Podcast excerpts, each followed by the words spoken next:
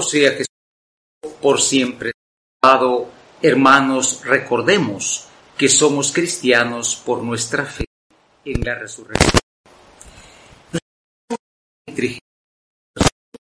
del tiempo ordinario y naturalmente pues el mensaje de la palabra nos ayuda a ir viendo cómo ha sido todo este camino de la fe cristiana en este año, sobre todo si hemos tenido en cuenta lo principal de la fe cristiana, que es esa fe en la resurrección y el mandamiento del amor.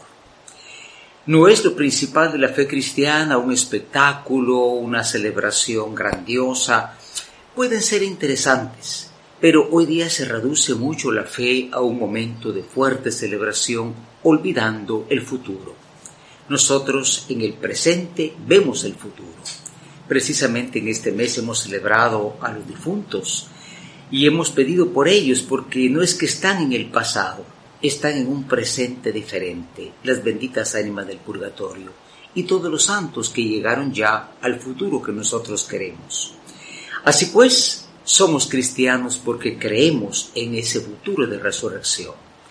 Qué hermoso el mensaje de la palabra cuando nosotros vemos una historia que no es eh, simpática, siete hermanos macabeos, macabeo de la palabra macaba, que quiere decir martillo, porque era una especie de guerreros que atacaban a los griegos, que querían imponer otra religión, pero estos hermanos van sufriendo el martirio, uno tras otro. Y al final dice uno de ellos, bueno, eh, tú, le dice al rey, eh, me matas, pero yo veré la resurrección, en cambio tú no vas a ver la vida nueva. Esto de la resurrección viene desde el principio. Recordemos que los libros de los macabeos son libros que no están en la Biblia protestante, lastimosamente, ¿verdad? Y ciertamente esos hermanos nuestros hablan poco de la resurrección, pero es un dogma fundamental, es una creencia fundamental. Por eso dice el Salmo sexto, Señor, al despertar contemplaré tu rostro. Lo que nosotros hacemos cuando vamos a los difuntos, pues esa, ese culto, por así decirlo, ¿verdad? No a ellos, sino al Dios de la vida, es porque sabemos que van a ver el rostro del Señor. Y naturalmente, hoy Pablo, en la segunda carta a los tesalonicenses, confiesa su fe en la resurrección y dice Pablo que Dios es el Dios del consuelo eterno.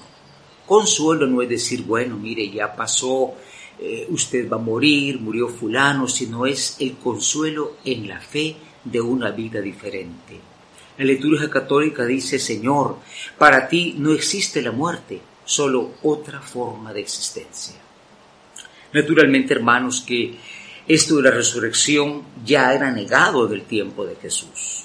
Nosotros sabemos de los fariseos, que era un grupo eh, muy observante que sí creía en la resurrección, pero estaban los saduceos del sacerdocio de Sadoc, que no creían en la resurrección y le ponen a Jesús esa trampa de la mujer que se va casando con los siete hermanos, al final de quién será ella, si legalmente se casó con todos. Una burla, una trampa, pero Jesús responde diciendo que no tenemos ni siquiera criterio de que la vida futura en la resurrección será totalmente diferente. Y el mismo Jesús es el mismo y tiene otra situación. Vive para siempre y es nuestro Señor. Ojalá que en este final del año nosotros que estamos cuidando la vida, recordemos que se cuida la vida integral no solamente la vida biológica.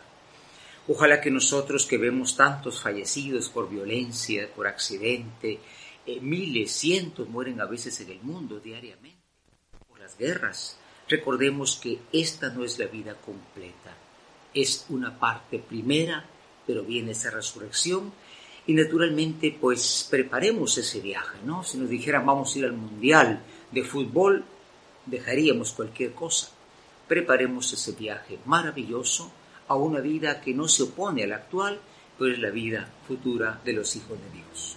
Ave María Purísima, sin pecado concebido.